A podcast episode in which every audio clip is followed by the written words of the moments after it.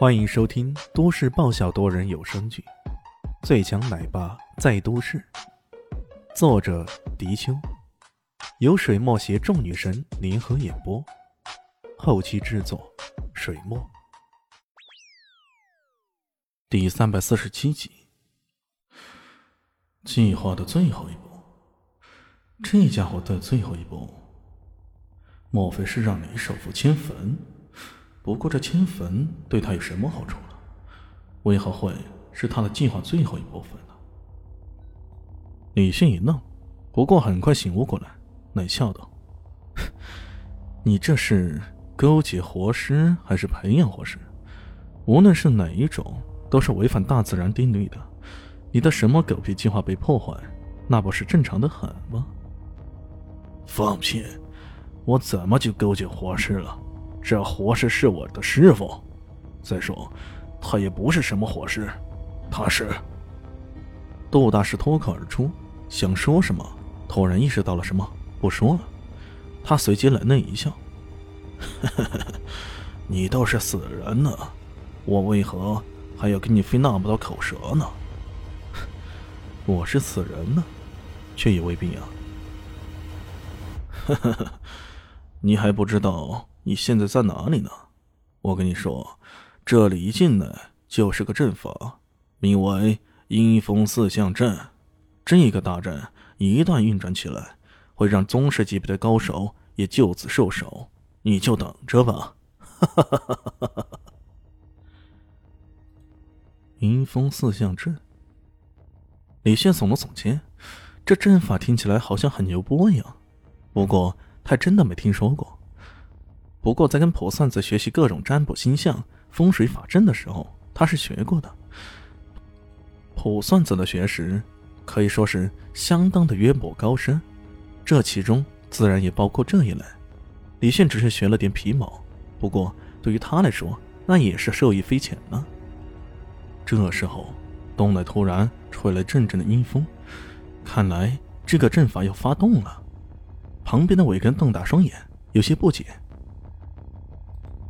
难道这什么阵法，是不是跟当年诸葛亮什么八卦阵相似的？呃，原理是差不多的。伟根这位可是真的服了，今晚见识的这些事儿了，还真的有点颠覆他的世界观。阴风吹拂，突然间，眼前呜的一声，一具石棺出现。石棺？李迅有些愕然，抬头一看，那洞顶之上，明明还悬挂着一副棺椁，怎么还有啊？尾根也奇怪了，不是说其他的石棺都已经被破坏了吗？都已经被破坏了吗？在定睛看时，又有三具石棺出现了。这一次在身后，在两侧，四象阵，看来还真的是四面八方都将他们给包围了呀。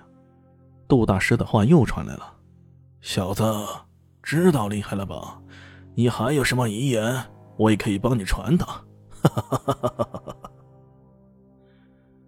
他似乎对李炫恨之入骨，字字句句都想着李炫死。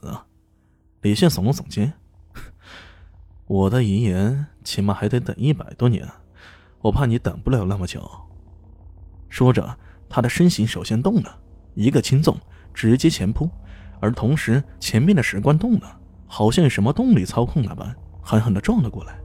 这股力量非常强大。李炫这么轻纵，也只是蜻蜓点水一般，在石棺顶上一踩。随即继续往前扑去，看眼前的情形，韦根大喊：“哎呀，我呢？我怎么办？”站在原地不动，你站的位置正好是暴风眼，不受影响的。当然了，其实最重要的还是这尾根并不是阵法攻击目标，他们的攻击目标是自己。尾根有些半信半疑，不过这时候的他也没有什么好的办法。只好像个乖宝宝一样站着不动了。